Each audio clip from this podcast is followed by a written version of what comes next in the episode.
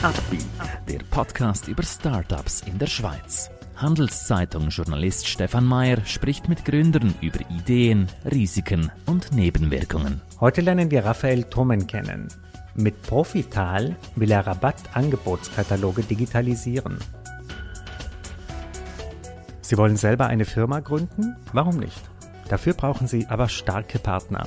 Einer davon ist die Credit Suisse. Mehr Informationen unter credit-swiss.com/Unternehmer. Herzlich willkommen, Raphael Thomen, Mitgründer von Profital. Erzähl uns doch zu Anfang so ein bisschen, was ist eure Idee? Wer bist du? Woher kommst du? Wo ist euer Zuhause? Danke für die Einladung. Ähm, wie man vielleicht im Akzent auch hören ich komme aus der Region Basel, Kanton Basel-Land. Ähm, äh, Profital ist der führende äh, Anbieter von digitalen Prospekt und Mobile Retail Marketing äh, in der Schweiz.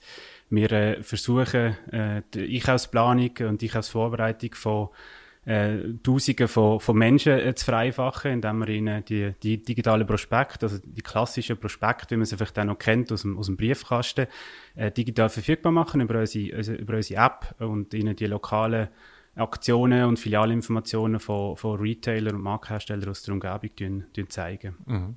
Bei diesen Prospekten, früher war es zumindest oder ist immer noch häufig so, dass man so sieht, hier keine Werbung einwerfen. Ist mhm. euer, eure Idee so ein bisschen eine Reaktion darauf? Ähm, Reaktion weiß ich nicht, aber es hat sicherlich damit zu tun, dass wir können sehen, äh, also ich glaube grundsätzlich ist das Interesse an, an, an Aktionen und Angeboten, das ist glaube ungebrochen. Äh, jeder in der Schweiz tut, tut gerne profitieren, äh, egal welches Budget gerade irgendwie verfügbar ist. Jeder freut sich über ein, ein gutes Angebot.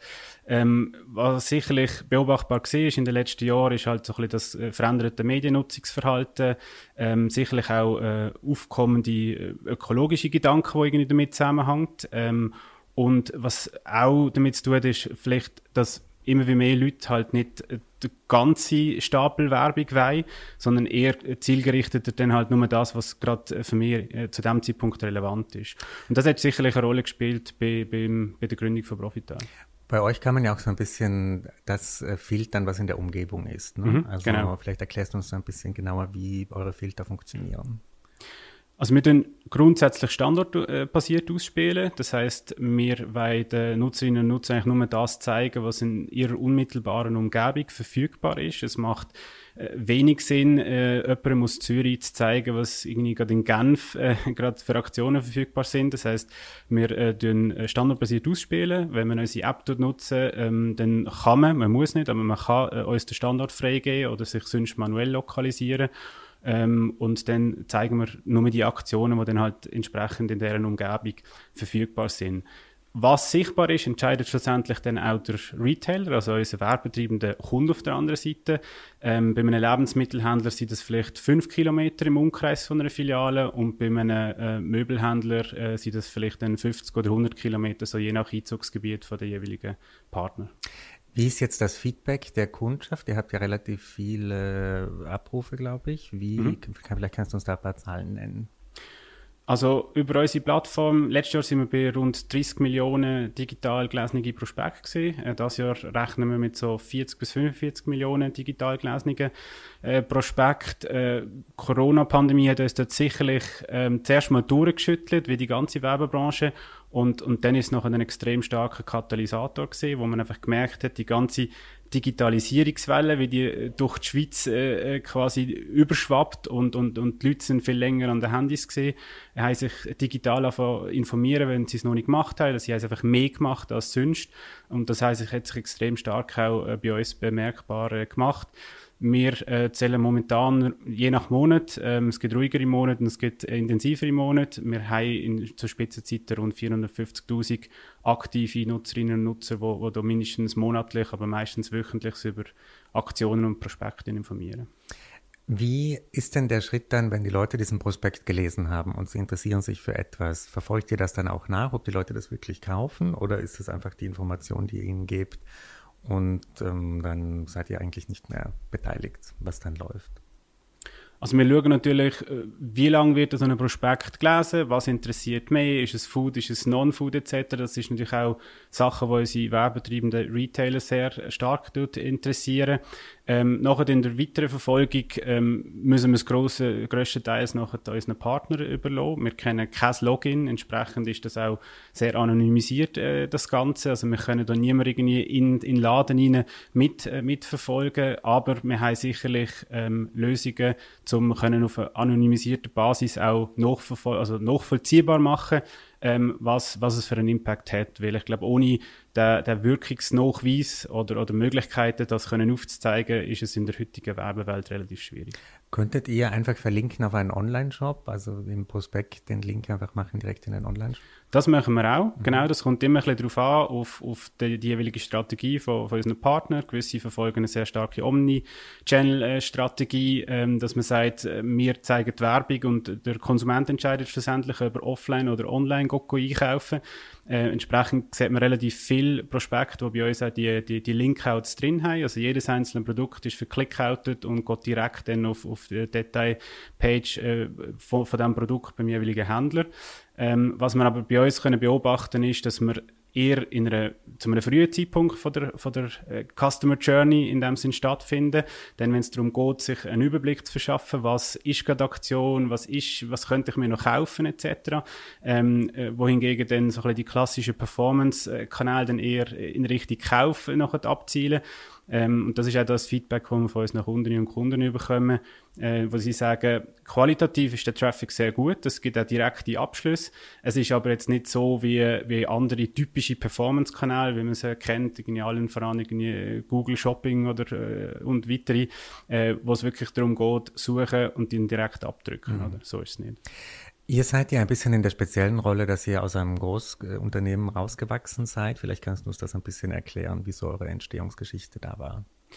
Genau, wir sind in dem Sinne kein klassisches äh, Startup, wie man es kennt, mit, mit, mit Fundraising. Wir sind ein Corporate Startup von der Schweizerischen Post. Ähm, das Ganze ist 2016 äh, so richtig in, in Fahrt gekommen, äh, wo sich äh, die Schweizerische Post äh, eine neue Strategie äh, zurechtgelegt hat damals, wo man gesagt hat, man will äh, das Kerngeschäft weiter äh, stärken, aber auch ergänzende Geschäftsfelder äh, lancieren und, und die fördern, ähm, wo einen sehr starken Bezug haben zu dem Kerngeschäft und ähm, die unadressierte Werbung, also die klassischen Werbeprospekte, wie man sie im Briefkasten kennt, das gehört zum Kerngeschäft von, von unserer Mutterorganisation und entsprechend ist es auch wie auf der Hand gelegen, dass wir für das auch äh, eine digitale Ergänzung wollen, wollen lancieren.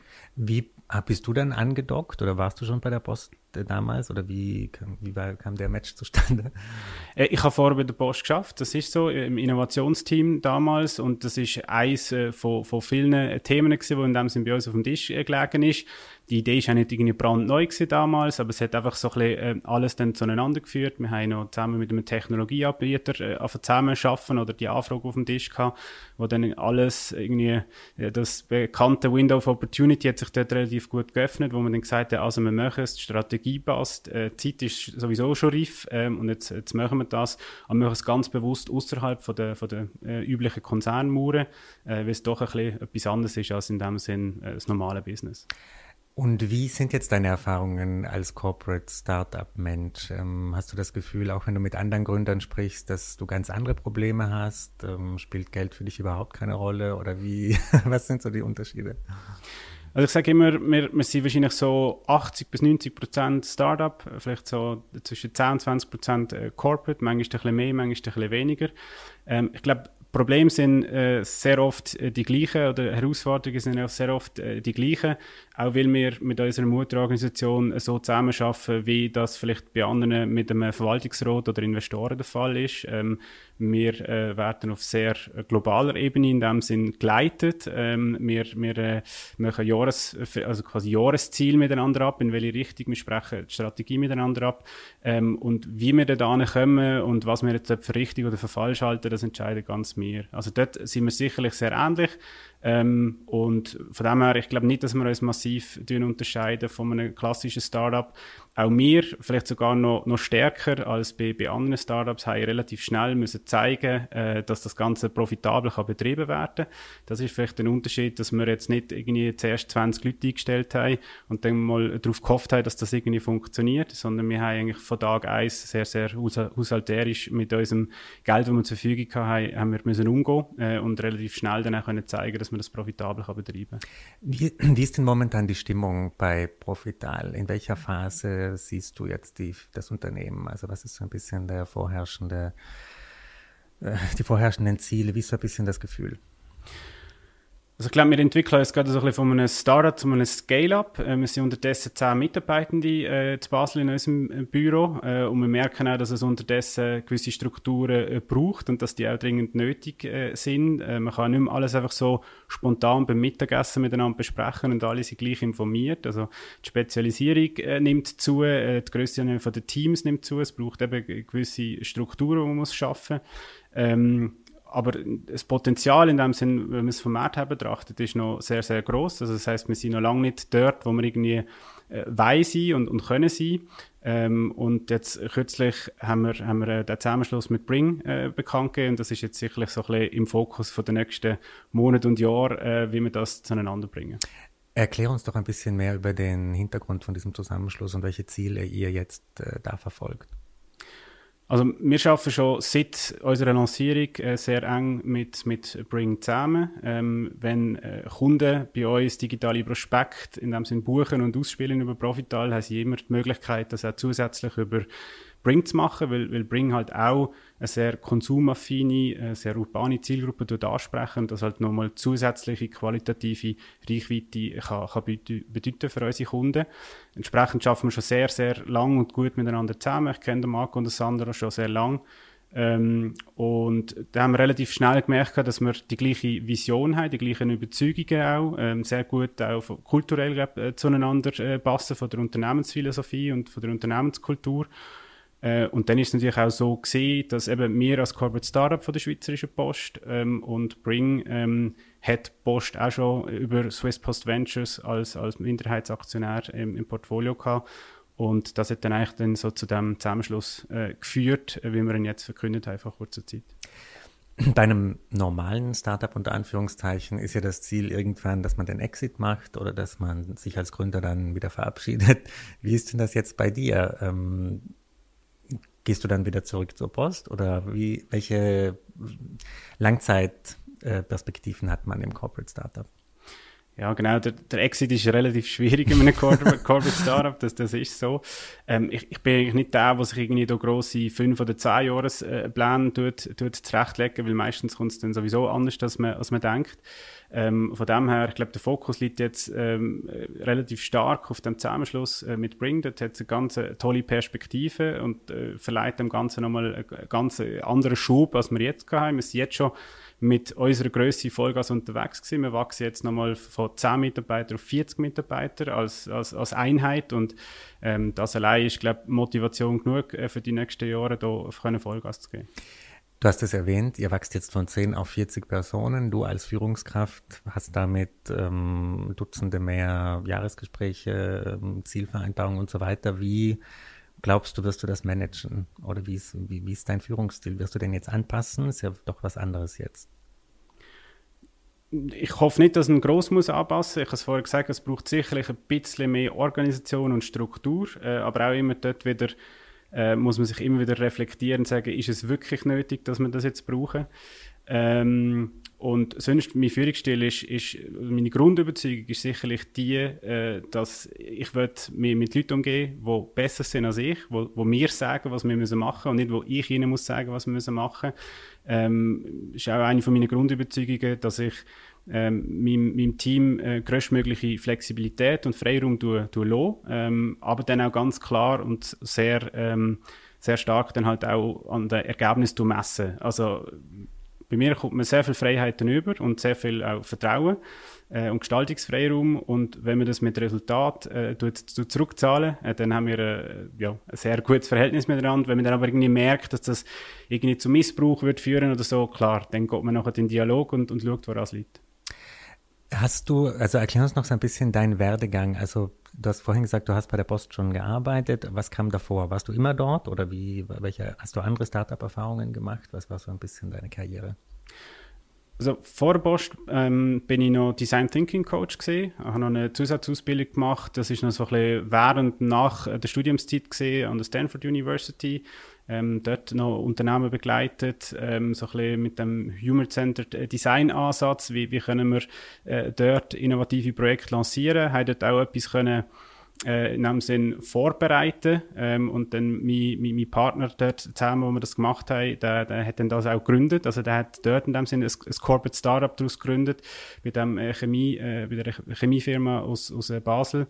Ähm, das ist dann aber für mich dann damals nicht äh, quasi zur Diskussion gestanden und ich bin dann äh, eins weitergegangen, habe dann bei der Post äh, relativ früh dann noch angefangen, äh, direkt in der Innovationsabteilung ähm, und ja, genau, seit den letzten, glaube viereinhalb Jahren sind es unterdessen äh, mit äh, Herz und Seele bei Profital.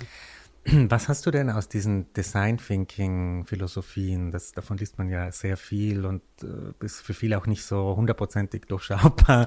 Was kannst du denn aus diesen Philosophien so ein bisschen umsetzen in deinem heutigen Alltag?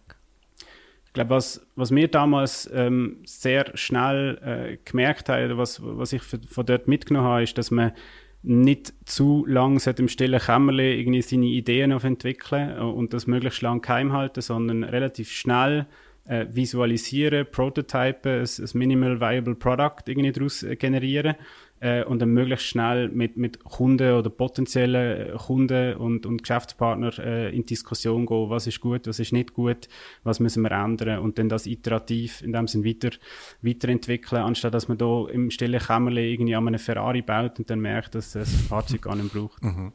Was war der schwierigste Moment für dich in der Zeit jetzt mit Profital? Ob es der schwierigste Moment ist, weiß ich nicht, aber sicherlich ein schwieriger Moment ist Anfangs Pandemie gewesen. So in der Woche vom, vom ersten Lockdown, wo irgendwie die ganze Werbebranche und auch der Retail ähm, mit, mit der ganzen Filialschließungen irgendwie nicht gewusst hat äh, oder noch, noch nie da gewesen, äh, was, wie wird es weitergehen.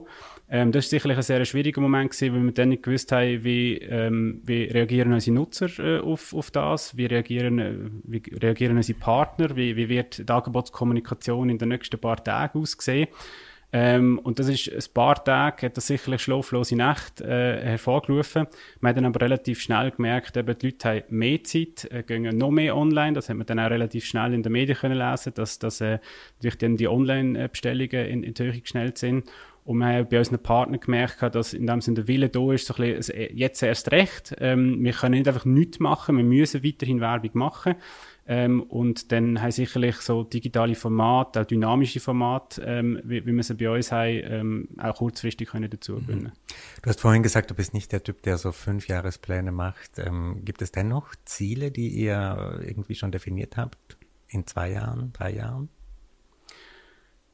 Also wir, wir tun eigentlich selten eben auch ganz, ganz detaillierte Strategien skizzieren. Wir haben äh, quasi so einen North Star, wo wir wissen, in die Richtung wollen wir zielen. Und das ist sicherlich, dass wir ähm, weiter sehr stark können wachsen äh, auf, auf, also auf der Nutzerbasis. Ähm, wir haben kürzlich der 1 Millionste Download können registrieren äh, auf, auf, auf Profital und haben das entsprechend äh, gefeiert und wir sind der Überzeugung, dass da noch viel Potenzial äh, nach oben äh, gibt. Wie viel werden wir sehen? Ich sage immer so ein bisschen mit einem Augenzwinkern, spätestens bei 8 Millionen ist Schluss. Wahrscheinlich ein bisschen vorher.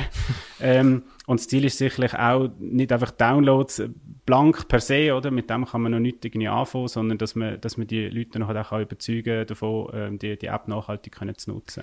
Genau, weil ins Ausland dürft ihr ja nee, wahrscheinlich nicht, ne? Genau, wir haben absolut die Schweiz Fokus, das ist so. Okay, dann wünsche ich euch viel Erfolg beim Erreichen dieses 8 Millionen Ziels und danke, dass du heute bei uns warst und uns deine Insights gegeben hast. Dankeschön vielmals.